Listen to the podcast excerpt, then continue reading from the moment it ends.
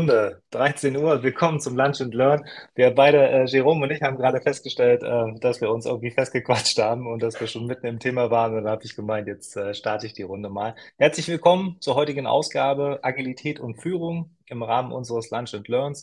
Mein Name ist Sven Galander, die meisten werden mich kennen. Und heute ist das Thema, wie passt eigentlich Agilität und Führung zusammen? Ich habe äh, Jerome mitgebracht, Jerome Schneider ähm, ist ehemaliger Berufssoldat und Offizier, werden wir später noch drauf eingehen, ähm, sind ja auch einige Punkte, die wir da besprechen können.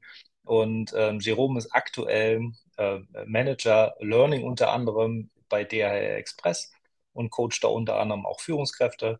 Und ähm, bin sehr, sehr gespannt, äh, was uns Jerome jetzt noch über seinen Werdegang erzählt, weil ich glaube auch mit diesen ähm, mit, mit diesem militärischen Hintergrund, das ist, äh, haben wir auch gerade schon diskutiert, ist gar nicht so unüblich heute. Man findet viele Coaches, äh, die äh, ähnliche Hintergründe haben und äh, warum das so gut zusammenpasst, gerade mit Agilität. Darum soll es heute gehen. Jerome, aber herzlich willkommen von meiner Seite offiziell an dich und ähm, gerne auch noch mal ein paar Worte über dich loswerden. Äh, ja, Dankeschön. Also erstens in die Runde ähm, für, die, für die Aufmerksamkeit, für eure Zeit. Logischerweise natürlich auch die Rainmakers um, äh, um Sven und, äh, um, und Dirk herum. Ja, wo fangen wir da jetzt an? Sven hat den großen Bogen schon gezogen. Ähm, ich habe 15 Jahre in Uniform getragen, wollte auch immer nichts anderes werden. Wir haben auch gerade eben in der Vorbereitung schon festgestellt, das ist nicht eingespielt. Ich habe einen, einen, einen, grünen ähm, Pullover äh, drüber. Es ist keine Absicht gewesen, aber manchmal passt es einfach ganz gut. Ähm, habe äh, unterschiedliche Ausbildungsgänge oder Verwendungsgänge durchlaufen. Klassisch kann man nicht sagen für einen Offizier, weil irgendwie ist das immer besonders, was da gerade passiert. Also ich war Zugführer, dann war ich Einsatzoffizier, ähm, danach war ich an, an zwei unterschiedlichen Standorten Kompaniechef, war ziemlich lange auch im Ausland. Ähm, den längsten Aufenthalt hatte ich in Afghanistan, knapp sieben Monate am Stück. Sven fragt gerade, wie das zusammenpasst. Ähm, eigentlich hat die Bundeswehr den Weg dahin geebnet, dann irgendwie in die Richtung Coaching zu kommen, weil ich in meinem längsten Auslandsaufenthalt äh, knapp sieben Monate lang ein Mentor gewesen bin. Wir würden das einen Coach nennen, weil nichts anderes habe ich getan. Und habe dort einen äh, medizinischen Leiter, auch das ist so der Unterschied zu dem, was wir hier aus Deutschland vielleicht kennen. Dort ist der klinische Direktor, wer sich im Medizinalwesen ein bisschen auskennt, gleichzeitig auch der Krankenhausleiter. Das äh, würden wir in Deutschland so nicht tun, weil habe ich dann später erfahren, als ich Kunden in der Medizinalbranche auch betreut habe. Aber dort war das halt so die, die Kombination daraus und den habe ich ein knapp ein reichliches halbes Jahr betreut, begleitet und natürlich seine Gedanken auch gechallenged mit dem Ziel, ähm, die Annäherung an die Denkens- und Verfahrensweisen, die wir in, in, in der NATO haben, dort besser hinzubekommen. Das war für mich eine wahnsinnig prägende Zeit. Hat mir zum einen die Augen geöffnet, es gibt eine andere Welt. Es gibt eine Welt außerhalb der Streitkräfte, die ich so sehr damals geliebt habe und immer noch toll finde. Mhm. Aber ähm, hat mir auch den Weg dahin geebnet, wie gesagt, was anderes zu tun oder mal was anderes anzugucken. Und da war es sehr, sehr konkret. Hat mir die Rolle gefallen und da bin ich einfach aufgegangen, habe das Feedback bekommen, dass ich es gut mache und habe mich versucht, dort weiterzuentwickeln. Ich hatte ja schon Pädagogik im Schwerpunkt äh, Psychologie studiert das heißt, so ein bisschen in der Richtung war ich schon unterwegs. Der Offizier muss immer führen, der muss immer ausbilden, der muss immer erziehen. Das ist so der Dreiklang der Aufgabe. Das heißt, so weit weg war das gar nicht und das hat mir Freude gemacht und das hat mich auch zu der Entscheidung bewogen, dann ein MBA zu machen. Da ist der Schnittpunkt zu Rainmakers. Ähm, mit Dirk gemeinsam habe ich den MBA gemacht, vor ziemlich genau zehn Jahren angefangen und habe parallel dazu viele, viele, viele, viele Fachqualifizierungen ähm, gewonnen. Unter anderem Profiling, ähm, was ich vorher schon ein bisschen gemacht habe, dann aber halt ein ziviles Profiling, ähm, wo es darum geht, ähm, die persönlichen Stärken bzw. auch Handlungsfelder von Menschen noch besser analysieren und verstehen zu können, um ableiten zu können, was macht man eigentlich damit.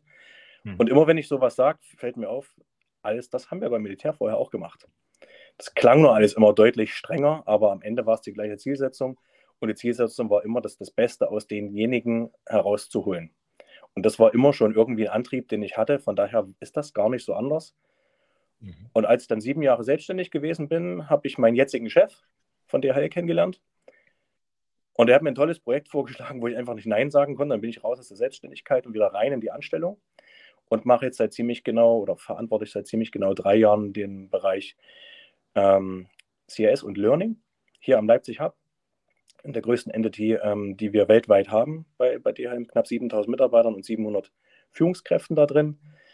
Ja, Führungskräfteentwicklung, fachliche Weiterentwicklung von allen Mitarbeitern, Sprachentwicklung, ähm, E-Learning, also App-based, Web-based, alles, was ähm, nicht im Classroom stattfindet, ähm, läuft in meinem Team noch mit ab.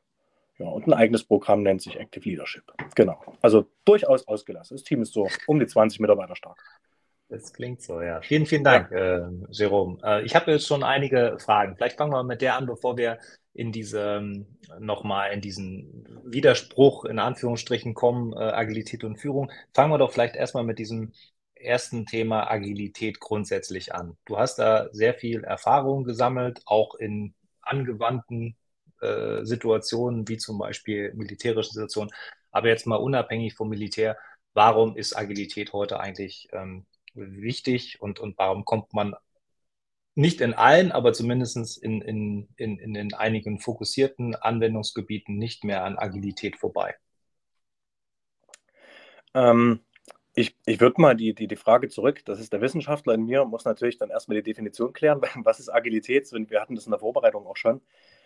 Ähm, das kommt halt wirklich darauf an, wie du Agilität definierst. Für mich persönlich, da kann man gern trefflich drüber diskutieren, ist Agilität ja nichts, was irgendwie ein, ein sortiertes Chaos ist. Damit wird es ja ganz gern auch mal ähm, verwechselt.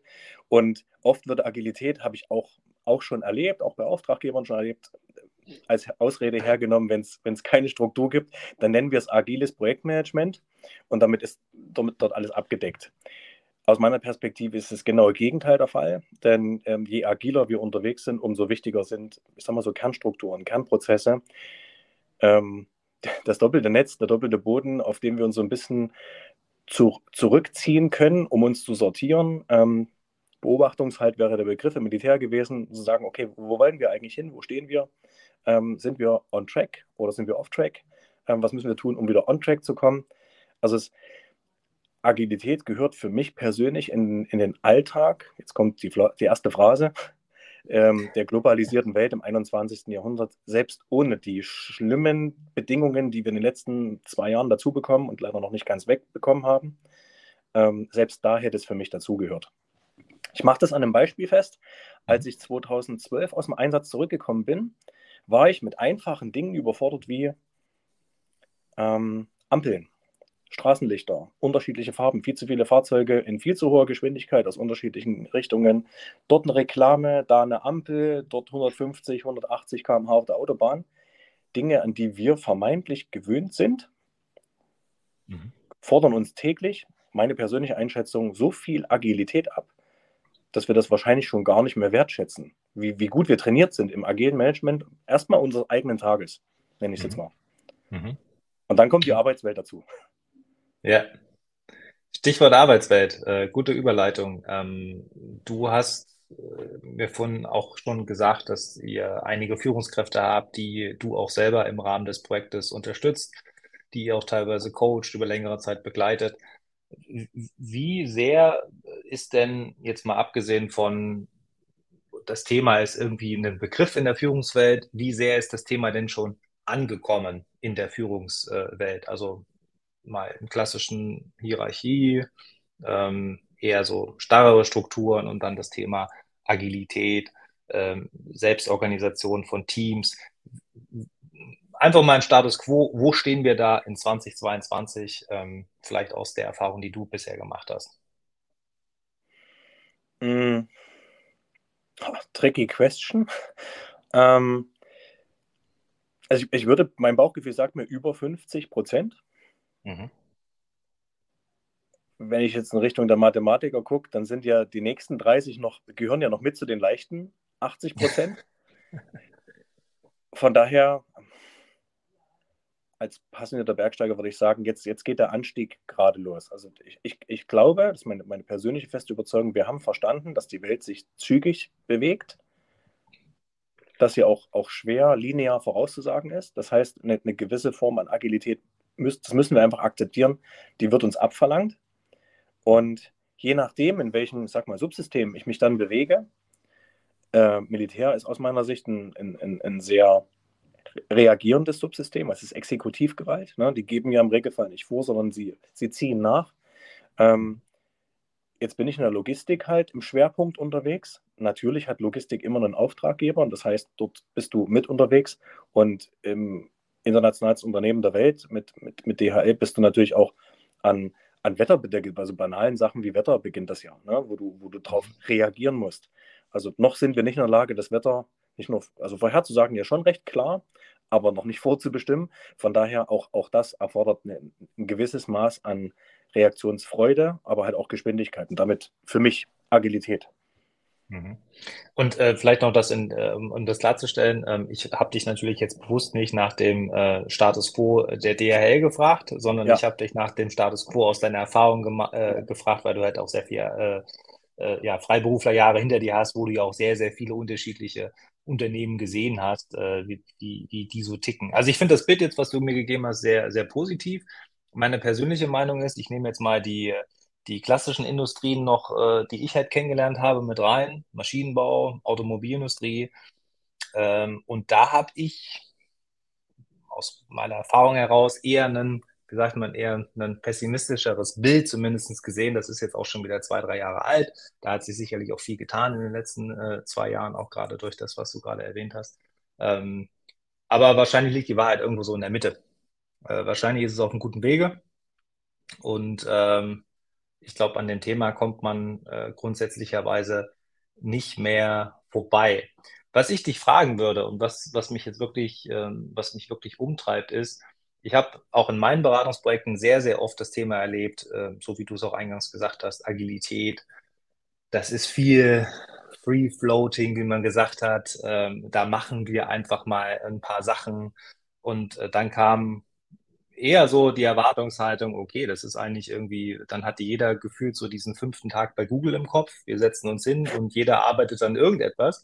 Und dann kam dieses Strukturmodell, wo man gesagt hat, okay, das sind jetzt unsere Taktungen. Wir haben hier eine Scrum-Taktung, wir haben hier eine, eine Retrospektive, wir haben einen Review. Und dann haben die Leute gesagt, Moment mal, was ist denn das für eine starre Struktur? Und da kam dann für einige etwas später, aber irgendwie so diese, diese, diese ja, Erkenntnis, krass, da gibt es einen richtigen Motor, der läuft, ja, es gibt eine Taktung, die abläuft im Hintergrund, an die wir uns halten, ja, die auch einen gewissen Rahmen vorgibt. Und innerhalb dieses Rahmens habe ich aber unwahrscheinlich viele Freiheitsgrade. Und das war auch meine Erkenntnis. Ich meine, ich hatte vorher auch äh, mit Agilität, ich habe klassische äh, Automobilkonzernkarriere hinter mir, äh, natürlich auch wenig äh, kennengelernt. Und ähm, das fand ich dann sehr spannend, wie dieses ja, sehr starre Konstrukt als Rahmen doch sehr, sehr viel Freiheit, Freiheit innerhalb äh, bieten kann. Und ähm, wie hast du das erlebt? Ähm, ging dir das am Anfang genauso? Ich meine, du hast es ja quasi von, von, von, von frühester Zeit an mit aufgenommen durch deine Militärerfahrung, die ja offenbar das Gleiche schon seit Anfang an machen. Das, also es ist wirklich, deswegen habe ich mehrfach äh, geschmunzelt zwischendrin. An, an vielen Stellen habe ich mich echt wieder erkannt, also so, sogar Wordings, die, die, ich selbst irgendwie gefühlt schon mal gehört habe. Dass ich versuchte es gerade mal so in den, in den eigenen Weg reinzupacken. Ich habe ja ganz bewusst, nachdem ich 2013, 14, 15 die Entscheidung getroffen habe, die Streitkräfte zu verlassen, ähm, ganz klar gesagt, ich entscheide mich gegen eine Anstellung direkt danach, sondern ich, ich wollte ja in die, in die Freiberuflichkeit. Und rückblickend, retrospektiv hast du ja auch gerade gesagt, wird mir viel, viel klarer, ähm, warum das so gewesen sein könnte. Das freie Kind, was erstmal raus aus diesen Strukturen wollte. Oder übersetzen das, was du gesagt hast, die Agilität aber wirklich voll ausschöpfen. Mhm. Weniger im agilen Projektmanagement, sondern erstmal Agilität wirklich als ich darf ganz alleine alles entscheiden. Keine Grenzen. Ähm, ich entscheide, ob ich 70 Stunden in der Woche, und mit Masse ist es dann so gewesen, arbeite oder 30 und davon die anderen 40 irgendwie am Strand verbringe. Ähm, dann aber irgendwann, und das erlebe ich halt lustigerweise bei Mitarbeitern, das erlebe ich, erlebe ich bei Projektpartnern, ähm, das erlebe ich auch bei Kunden, die ich zum Teil immer noch be betreue, ausgewählte zumindest, ähm, dass dann irgendwann der Ruf nach Struktur wieder kommt. Und das habe ich bei mir selbst auch erlebt ich würde jetzt nicht sagen, dass ich wegen dem Ruf nach Struktur zu DHL gegangen bin. Das waren andere Gründe und die haben sich mit jeder Silbe bestätigt, das, das Gefühl, was ich da hatte. Ähm, Glaube ich, eine meiner besten, wenn nicht die beste berufliche Entscheidung. Mhm. Aber dieses, ich möchte Struktur haben und auch Struktur geben, geben, ist, glaube ich, so der Punkt aus der Führungsperspektive. Darum geht es ja jetzt für, für, uns inhaltlich hier auch. Ähm, das ist das, was mir wirklich gefällt. Und wir haben in dem, im, im, systemischen Arbeiten haben wir ganz oft so drei Kategorien, von denen wir sprechen, von, von Führungskräften. Bleiben wir jetzt einfach mal dabei, mhm. das Cluster nicht so groß zu machen. Ähm, und daher hat mir meine Zeit in Indien geholfen. Die sprechen bei dem, bei dem Begriff Gott von GOD und reden dort von, von, von, von drei, ganz esoterisch, von drei Phasen: dem Aufbauen, dem Erhalten und dem Zerstören. Mhm. Und im, in meiner systemischen Ausbildung habe ich ganz oft das, das da irgendwie auch mit drin gehabt und gesagt, das erkenne ich wieder. Es gibt Menschen, die sind so Strukturerschaffer oder Ergeber, also die auf der grünen Wiese Dinge errichten, klare Bilder haben, Leute mitreißen können, dort, dort reinpacken. Ähm, das, dann gibt es, gibt es welche, die an diesem Punkt anknüpfen und sagen, ich bin nicht so gut da drin, die Dinge aus mhm. dem, aus dem Nowhere aufzubauen. Aber was ich richtig gut kann, ist diese Struktur, die da ist, mit Leben zu füllen. Mhm. Also dort die Pixel reinzubauen. Und was zur Wahrheit natürlich auch dazu gehört, rein systemisch, es gibt auch welche, die sind richtig gut da drin, Sachen einfach vor die Wand zu fahren. ähm, das meine ich jetzt nicht mal bewerten. Also ich glaube, jeder von uns hat schon mal eine Sache nicht hingekriegt. Ähm, das gehört, glaube ich, auch dazu. Und ähm, ja, könnte man jetzt sagen, vielleicht ist es so, eine, so, so, ein Zyklus, durch den du einmal durch musst als Führungskraft, Dinge zu erbauen, zu erhalten und möglichst nicht vor die Wand zu fahren oder, wenn es passiert, was draus zu lernen.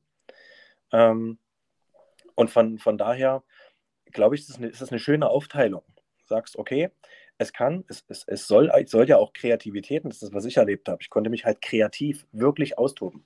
Und das mhm. Lustige war, im Erschaffen von Strukturen. Also es ist eigentlich ein, ein, ein Stück weit nicht zueinander passend, aber das ist für mhm. mich äh, die, die Agilität. Da drin, was man gemeinsam sich, sich festlegt, so einigt, Spielregeln, sich wirklich auszutoben, aber auch genau zu wissen, an dem Punkt, dort sortieren wir uns wieder. Da gucken wir, dass wir gemeinsam auf Spur sind, damit nicht all, alle in unterschiedliche Richtungen loslaufen. Ja. ja. Glaubst du, dass das, dass das Führungskräften ähm, leicht fällt, die zum ersten Mal damit in Kontakt kommen, ja, diesen, diesen, diesen, diesen Freiraum vielleicht auch, auch zuzulassen und sich trotzdem der Aufgabe bewusst werden, wir schaffen hier einen gewissen Rahmen, äh, in dem gearbeitet wird? Weil früher war es ja so, klassische Modelle, Führungsmodelle kennst du besser wahrscheinlich auch von der Wissenschaft als ich, ähm, aber ich sage es jetzt einfach mal aus eigener Erfahrung. Ähm, es gibt ein Ziel, das wird ausgerufen, dann gibt es wahrscheinlich eine Art, okay, Weg, den definieren wir äh, gemeinsam auch. Und dann gibt es vielleicht irgendwelche ein paar Prioritäten, das ist mir besonders wichtig. Und jetzt äh, geht's los. So, und dazwischen gibt es natürlich irgendwelche Reviews, also nicht Reviews im, im agilen Sinne, sondern eher so, hey, Rücksprachen, äh, sind wir noch auf einem guten Wege, müssen wir vielleicht irgendwas anpassen, also eher so äh, wirklich eine, eine gewisse Führung, auch fachliche Führung zu geben. Im Agieren ist es ja jetzt irgendwie gefühlt andersrum. Ich habe zwar noch einen, einen, einen disziplinarischen Rahmen, den ich brauche, was weiß ich, irgendwelche Entscheidungsrahmen, in deren bestimmte Sachen gefällt werden können, aber dann lasse ich los als Führungskraft. Ich, ich lasse los, ich gebe ein Ziel aus, da möchten, da möchten wir gemeinsam hin, möglichst auch alle und, und alle finden sich da auch wieder, also Stichwort warum. Und dann lasse ich los und dann passiert hoffentlich etwas, aber es ist ja eine ganz andere Art und Weise, wie ich mit dem Thema umgehe. Ich, ich, ich nehme mich zurück. Ich frage dann, was braucht ihr, um euer Ziel zu erreichen, etc. pp. Und das finde ich wahnsinnig spannend. Ich könnte mir aber vorstellen, dass das auch sehr, sehr herausfordernd ist äh, für so manche Führungskraft, äh, das einfach mal auch auszuprobieren und einfach auch mal zu erleben. Ähm, also vorweg, ich persönlich bin davon überzeugt, dass Freiraum für Mitarbeiter, ob das jetzt in, in einem Projekt ist oder ich sag mal in der Linienaufgabe, dass das in einem, in einem sehr, sehr guten Ergebnis oder einem überdurchschnittlich guten Ergebnis absolut zuträgt. Also ich bin, bin kein Freund von, ich sag mal, der klassischen Befehlsausgabe im Alltag, weil, also ich bin überzeugt davon, in gewissen Situationen, Notfallsituationen, ähm, Unfallorte, auch in gewissen militärischen Situationen, die ich erlebt habe, auch live und scharf erlebt habe, sage ich, hier funktioniert nur Befehl und Gehorsam. Aber nicht, weil dort ähm, einer die, die Wissenshoheit hat, sondern weil sich alle darauf einigen, hier kann nur einer Entscheidungen treffen. Und im schlimmsten Fall ist es eine mittelmäßig gute Entscheidung, aber wir ziehen es gemeinsam durch und laufen nicht in unterschiedliche Richtungen. Mhm. In der Arbeitswelt würde ich das so nicht unterschreiben. manchmal braucht es zügige Entscheidungen und ich erlebe mich auch in Situationen, wo ich sage, Leute, ähm, hier brauchen wir jetzt keinen Arbeitskreis. Ähm, ich habe das verstanden. Ich glaube, ich kenne kenn eure Einschätzungen dazu, aber wir müssen jetzt hier zügig eine Entscheidung treffen. Ich treffe die jetzt. Wenn es totale Einwände gibt, na logisch, her damit. Aber ansonsten lasst uns einfach machen, damit wir weiterkommen. Das ist 5, vielleicht 10 Prozent, eher 5 Prozent. Die 90 bis 95 Prozent, da sehe ich das große Potenzial von, von erfolgreichen Teams, von langfristig erfolgreichen Teams echt darin, dass ich als Führungskraft mir die Zeit nehme, die Leute kennenzulernen, ihnen Aufgaben zu geben, die sie sich auch mit aussuchen dürfen, was nicht, was nicht Chaos oder Anarchie heißt, sondern sie dürfen dort mitgestalten und dort natürlich auch kritisch gucke und dafür brauche ich Erfahrung. Das, das bringt mich zu, zu, dem Punkt, weil die Kultur ist das eine, die, die, der eine wichtige Zutat aus meiner Sicht, diese offene Kultur, dass ich als Führungskraft mich nicht als, nicht als unantastbar sehe, sondern Feedback auch einfordere, es festlege, dass wir Feedback machen, dass wir uns gemeinsam weiterentwickeln. Und da breche ich mir keinen Zacken aus der Krone, wenn mir ein Mitarbeiter, der erst seit einem Jahr im Berufsleben ist, ein Feedback gibt. Er hat ja jedes Recht auf ein Feedback, ist ja kein Urteil. Ne? Mhm. Aber ich glaube, da brauchst du, und das ist die zweite Zutat, eine, ein, ein, gewisses Maß an Erfahrung, weil wenn ich jetzt an, auf mich selbst zurückschaue, natürlich würde ich gewisse Dinge so nicht mehr machen, logisch. Mhm. Wäre schlimm, wenn ich meine Fehler einfach wiederhole. Aber ich glaube, den Führungsstil, den ich jetzt habe nach 20, 21 Jahren oder im 20., 21. Jahr als Führungskraft, den hätte ich mich mit 18, 19 nicht getraut. Ich das Selbstbewusstsein nicht gehabt hätte, diese Dinge so auszuprobieren und es auch mal laufen zu lassen. Weil ich jetzt ja das Gefühl habe, ich weiß bis wohin und wann ich ziehen muss, mhm. damit wir in, in die Spur kommen, falls es vielleicht doch nicht in die Richtung läuft, wie wir es brauchen. Genau. Und die Zutat 3 ist eine Art Mentor lass es mhm. uns Coach nennen. Es muss aber nicht der systemische Coach sein, weil dafür brauchst du nicht zwei Jahre Ausbildung gehabt zu haben, um jemandem zu helfen. Aber jemand, der drauf guckt. Das kann ein Chef sein, das kann ein wertgeschätzter Kollege sein, es kann die Ehefrau sein, ne? Ehemann. Kann der Bruder sein, whoever. Aber jemand, der, der dir knallhart ins Gesicht sagt, sorry für, das für die Wortwahl, Alter, das war scheiße. Ja. Und das reden wir uns jetzt auch nicht schön, das machen wir bitte genauso nicht mehr, Genau. Oder bei dem du mal dich, dich, dich auskotzen kannst, wenn du das Gefühl hast, du kommst nicht voran. Ich glaube, wenn die drei Sachen, dann ist Agilität das für mich persönlich das Nonplusultra. Das braucht es, weil die Welt uns einfach jetzt nicht mehr geradlinig durchlaufen lässt. Ja. Ja. Okay, sehr, sehr spannend. Also äh, ich finde das auch äh, sehr interessant, wie du diesen Begriff auch immer wieder versuchst, auch sehr, naja, sehr, sehr weitläufig zu, zu prägen. Also das ist für dich halt nicht nur äh, zum Beispiel Agilität im Sinne von, wir wenden jetzt äh, beispielsweise agile Vorgehensmodelle an, wie Scrum und Co., sondern Agilität für dich ist halt schon eher ein Mindset-Thema, wo du dir sagst, okay, egal was da draußen passiert, wir hatten uns vorhin auch unterhalten, Stichwort Resilienz, auch das ist ja eine Form von, ja, Agilität, zumindest vom Mindset her, was ich halt anwende in bestimmten Situationen. Und das finde ich interessant äh, und das ist zum Beispiel ein Aspekt, den den man vielleicht auch heutzutage auch immer sehr unterschätzt. Wenn, wenn ich bei meinen ehemaligen Kunden auch unterwegs war, Agilität, dann wurden halt dann wirklich immer so diese großen Blaupausen rausgeholt. Ne? Wir brauchen jetzt alles neu, wir, wir kippen jetzt alles weg und wir holen alles neu und wir machen jetzt hier Prozesse und wir haben jetzt neue Vorgehensweisen, wir nutzen neue Tools, wir haben neue Rollen und dann wurde halt das Riesenbesteck ausgepackt. Und das kann eine Lösung sein, aber manchmal fängt es ja vielleicht auch eher im Kleinen an. Hey, wir äh, nehmen uns vielleicht jetzt einfach mal ein bisschen mehr Freiräume. Wir, wir geben auch bewusst mehr Freiräume. Wir äh, lassen vielleicht auch Räume ähm, wachsen, wo Dinge auch äh, selbst entschieden werden können, zu einem gewissen äh, Teil. Und das kann ja auch Agilität sein. Also eher im Kleinen anfangen, statt diese großen Transformationsprogramme gleich rauszuholen. Weil dahinter kann man sich natürlich auch leicht verstecken. Das würde ich jetzt doch mal in deine Richtung äh, punktieren, jetzt weniger von deinem derzeitigen Arbeitgeber, sondern eher in, der, in deiner Erfahrung, die du gesammelt hast. Äh, so ein agiles äh, Projekt, was über mehrere Jahre angesetzt ist, äh, das ist wahrscheinlich auch ein guter, ein guter Schutz. Äh, hinter dem ist viel Platz, hinter dem kann man sich auch wunderbar äh, verstecken und das Thema Agilität dann einfach hinschreiben. Aber die Frage ist, was ist am Ende da wirklich rausgekommen? Ähm, ich bin, bin da völlig bei dir. Wir haben beide sehr viel Zeit mit, ähm, ich sag mal, auf, auf der Beraterseite verbracht und, glaube ich, auch unsere Erfahrungen gemacht, wie, wie mit, ähm, mit langfristig zur oder notwendigerweise langfristigen Plänen dann umgegangen wird, wenn nicht kurzfristige Erfolge drin sind, weil die, die werden, die sind ja irgendwo immer noch notwendig, um es monetär greifbar zu machen. Und das ist in der Tat was, woran ich mich persönlich auch mehr und mehr in der Selbstständigkeit auch gestört habe, dass man von, von Leuten wie uns dann immer erwartet hat, da muss das Pflaster geklebt werden. Also der Schmerz, der ist oftmals, bei weitem nicht immer, aber oftmals recht klar zu benennen.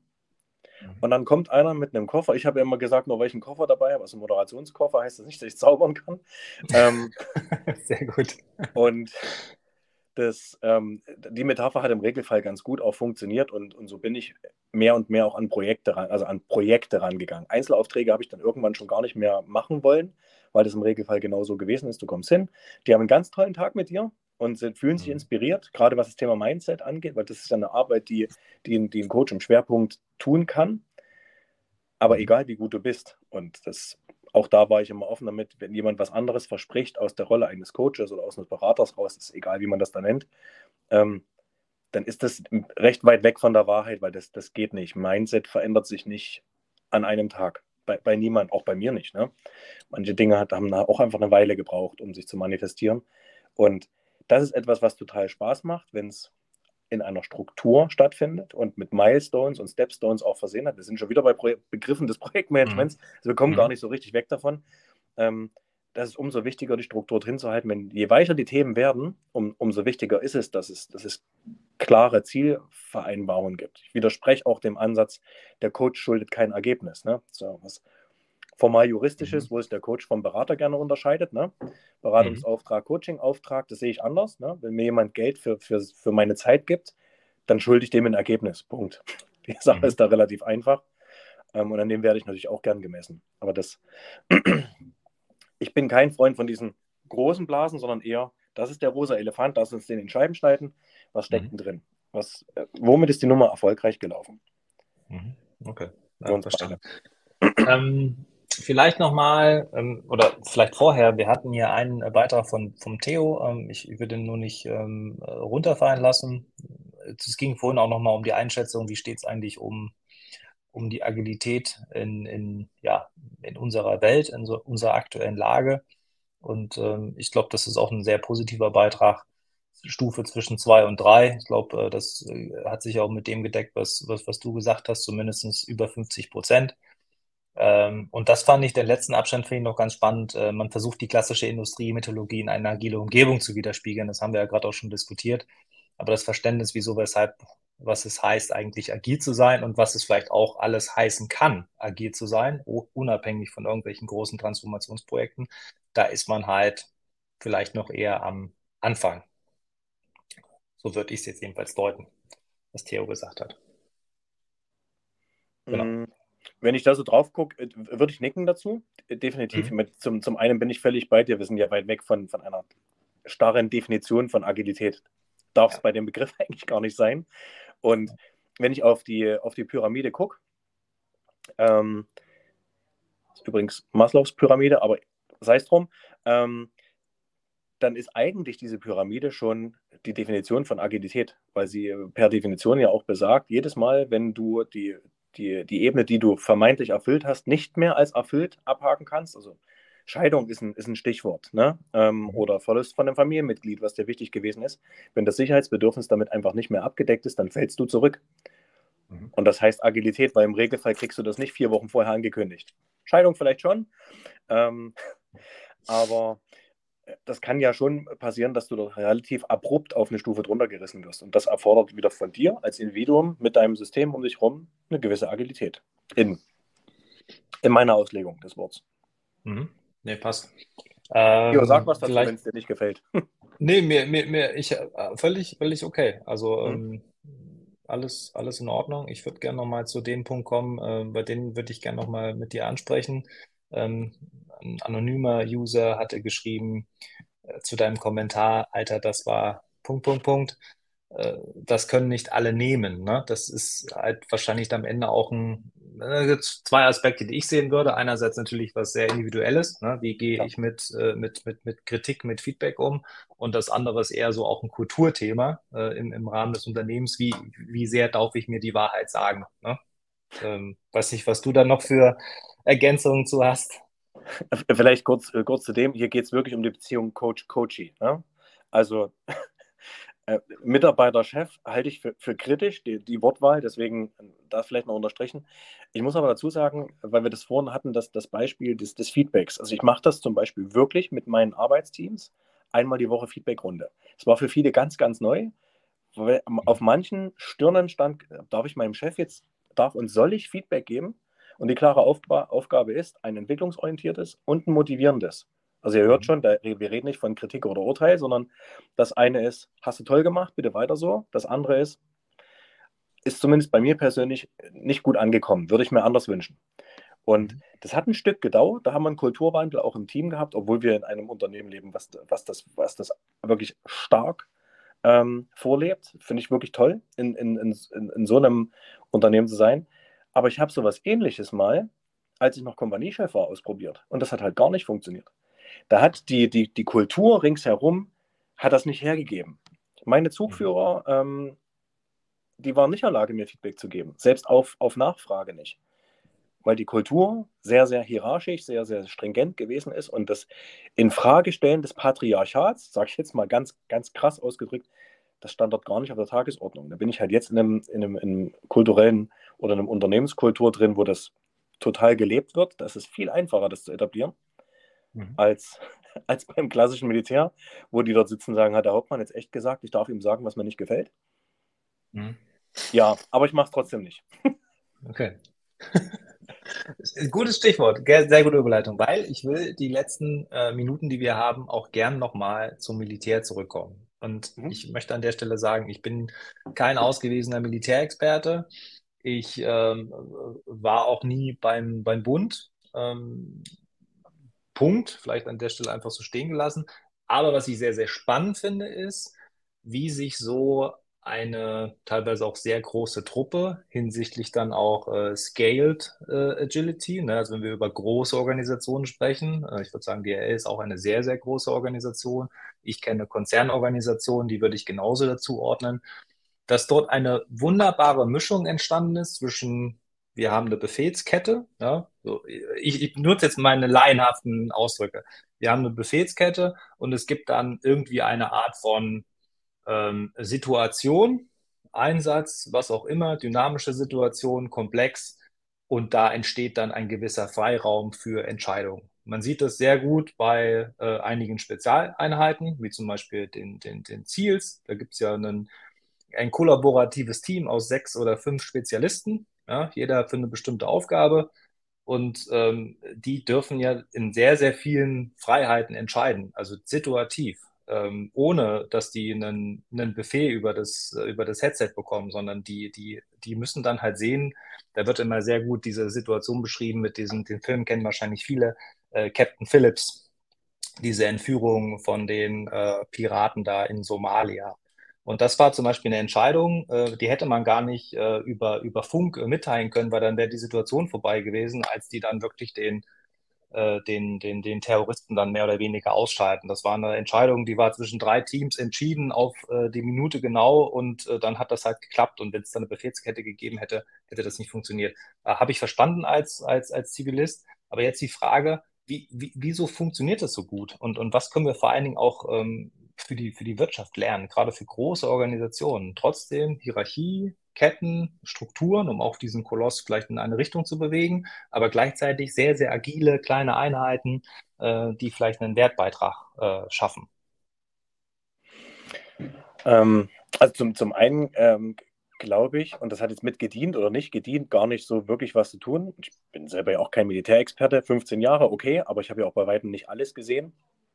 Ähm, ist das Bild, was, von, was man von den Streitkräften hat, glaube ich, an der einen oder anderen Stelle auch noch ein bisschen antiquiert ist. Ähm, vielleicht auch mhm. eingefärbt von, von dem einen oder anderen Meinungsbild, was, was ein bisschen älter oder vielleicht auch einseitig ist von Freunden, Bekannten, woher auch immer, oder Medien. Von daher, da würde ich gerne eine Lanze brechen. Sie sind deutlich moderner, die Streitkräfte, als, als man das manchmal vielleicht äh, vermuten mag. Und auch deutlich agiler. Also du hast jetzt gerade die, die, ähm, die, die, die Stoßdruckgliederung quasi angesprochen, so würde man das äh, bei, bei uns nennen. Ähm, und in, in vielen meiner Verwendungen habe ich genau das erlebt. Je mehr Vertrauen für den anderen auch da ist, ich meine, umso eher kannst, kannst du dich gegenseitig einschätzen und zum Teil auch, auch blind miteinander funktionieren, ohne dass da jemand groß von außen reinsteuern muss. Oder würde man dort von außen reingreifen, ich sage jetzt mal aus einer Kommandozentrale raus, eine Anweisung geben, ist schwer, dass es passieren kann, weil da sitzt im Regelfall niemand, der keine Ahnung davon hat. Ähm, aber das braucht es dafür nicht, weil das sind Abläufe, wirklich taktisch trainiert und was den, den, den Ablauf im Soldaten angeht, ähm, ja auch im motorischen Gedächtnis so weit drin, dass die auf einem sehr, sehr hohen Niveau sehr gut funktionieren. Mhm. Und von daher, das, das widerspricht aber der Agilität nicht, weil ich mich als taktischer, also nicht operativer, sondern als, als taktischer militärischer oder strategischer militärischer Führer darauf verlassen kann, dass diejenigen, die dort handeln müssen, genau wissen, was sie tun. Und in dem Rahmen, den ich mitgebe, weil du hast es selbst angesprochen, gewisse Situationen siehst du nicht. Und das militärisch ist das exakt so. Du sitzt mhm. in der Operationszentrale und die, die Teams, die du führst, siehst du auf einem Display oder hörst sie über Funk. Und es kann passieren, dass die Funkverbindung abreißt. Die sind deswegen ja nicht handlungsunfähig. Das ist auch der Führungsstil der Streitkräfte. Auch sehr, mhm. sehr befähigend unterwegs, gerade was Infanterie angeht, ob jetzt mobil mhm. oder zu Fuß, sei es drum. Ähm, das ist genau der Ansatz, dass die in der Lage sind, ihren Auftrag zu erfüllen, ohne dass der dass die nächsten Führungsebenen vor Ort sind. Mhm. Spannend. Also kann Und das man ja schon sehr lange. Genau, da kann man jetzt aber direkte Parallele auch zur, zur, zur Wirtschaft ziehen. Ja, also mhm. du hast ein Stichwort schon gesagt, äh, Vertrauen äh, zum Beispiel als Führungskraft geben, äh, befähigen, äh, um gewisse Dinge äh, tun zu können. Und ähm, dann aber auch einen gewissen Rahmen haben. Wir haben ein Ziel und das, äh, das haben wir halt auch gemeinschaftlich äh, unterschrieben. In die Richtung wollen wir. Aber ich weiß auch, äh, ich vertraue euch, dass ihr das hinbekommt. Laienhaft ausgedrückt. Das mhm. kann man ja in der Wirtschaft jetzt auch ja, als doch, Parallele ziehen. Ja, ist für mich durchaus eine Parallele. Mhm. Du hattest gerade nochmal gesagt, das ist schon länger so. Ich hatte meine Artikel gelesen. Ich glaube, das ist, das geht bis in bis zu den Preußen zurück. Ähm, da gab es mal so ein, so ein, so ein, so ein, so ein, Quote, das habe ich aber jetzt, äh, das kriege ich wahrscheinlich nicht mehr zusammen. Aber das war so ungefähr, naja, äh, du kannst äh, dir aussuchen, ob du einen bestimmten Befehl, Befehl auch mal äh, nicht gehorchst, nämlich wenn der Befehl, Befehl quasi einfach äh, Quatsch ist. Äh, das äh, habe ich nicht ganz verstanden, weil ich mir denke, im, im Militärischen geht es ja darum, einen Befehl irgendwie zu gehorchen und man hat ja dann auch entsprechende Strafen, wenn man das äh, missachtet.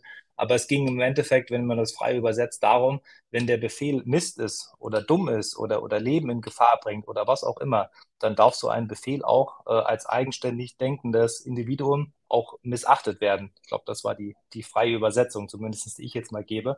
Ähm, das passt ja wunderbar auch auf, äh, auf, auf, auf Wirtschaftsorganisationen. Ne? Also ähm, Stichwort äh, Compliance. Ähm, genau. The Themen, die entstanden sind, etc. Äh, ich meine, kennt jeder, glaube ich, ein Beispiel, gibt ja wirklich sehr, sehr viele Beispiele. Aber kann man das äh, so, so damit äh, argumentieren? Absolut. Was du jetzt angesprochen hast, es hat, hat begonnen mit dem preußischen Heeresreform, eigentlich noch viel früher. Ne? Ähm, Napoleons ganz früher, Napoleons ähm, Sieggarant ist ja gewesen, dass er eben nicht diese, diese Linienformationen hat aufeinander zulaufen lassen, sondern der hat am, am Ende hat er agile Teams genommen, jetzt ganz platt mhm. ausgedrückt, und hat die in, aus unterschiedlichen Richtungen ähm, angreifen lassen. Da war natürlich keiner darauf vorbereitet. Mhm. Das also hat das... Napoleon erfolgreich gemacht. Nicht vollumfänglich, mhm. vielleicht Gott sei Dank, wissen wir nicht. Ähm, aber zumindest hat er damit etwas verändert und dann kam auch die preußische Heeresreform, wo dann auch, auch natürlich die Soldaten anders ausgebildet wurden. Und vor ziemlich genau 70 Jahren gab es äh, zum Glück auch eine Veränderung in der Befehlstaktik ähm, hier, hier in Deutschland, wo ganz klar gesagt wird, wenn es gegen das Grundgesetz verstößt ne, oder unzumutbar ist, dann wirst du diesen Befehl nicht ausführen müssen oder darfst ihn, wenn er gegen Gesetze verstößt, gar nicht ausführen. Und spätestens dann wurde es umso mehr gestärkt, dass, dass die Menschen auch mitdenken sollen. Das immer auch bei dem Thema agil. Weil das, mhm. das sieht ja ein Regimentskommandeur nicht, ob der Hauptgefreite ähm, das wirklich umsetzen kann.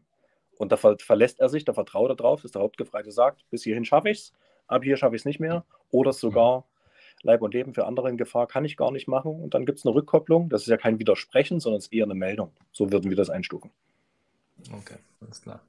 Ja, super spannend. Äh, ich habe noch eine Wortmeldung von Theo. Ich würde ihn nur mal einblenden. Äh, Unterschied zwischen Militär und Organisation, Vertrauen und Verlassen.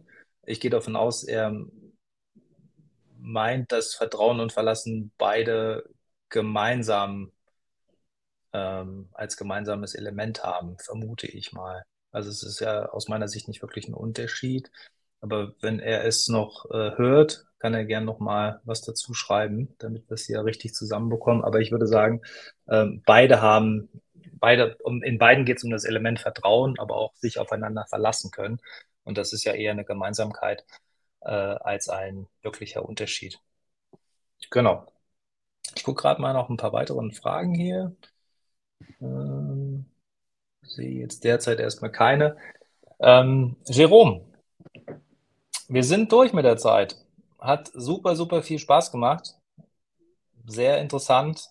Ähm, wir haben vielleicht als Zusammenfassung, wir haben eigentlich gemerkt, es gibt extrem viele Parallelen zwischen militärischen und, äh, sage ich mal, erfolgreichen Wirtschaftsorganisationen, gerade was das Thema Agilität und Führung angeht. Das heißt, es passt auf jeden Fall zusammen, kann man jetzt hier konstatieren, äh, und ist kein Widerspruch. Und ähm, dir wünsche ich viel Erfolg für deine Projekte. Gleichfalls. Und äh, danke und bleib uns gewogen und äh, gerne auch äh, mal wieder. Vielleicht können wir das nächste Mal ja irgendwann auch mal über noch ein paar mehr Details sprechen, wie man Agilität und Führung auch wirklich äh, auf die nächste Stufe bringen kann. Wirklich gern. Vielen Dank für die Zeit, für die tollen Fragen und den Austausch, Sven. Sehr Allen gern. anderen schöne Feiertage. Genau, das wünsche ich auch. Kann man ja Anfang äh, Ja. Dezember, Ende November schon mal so in die Runde werfen. Vielen lieben Dank euch. Bis bald, Jerome. Bis dann. Ciao. Ciao.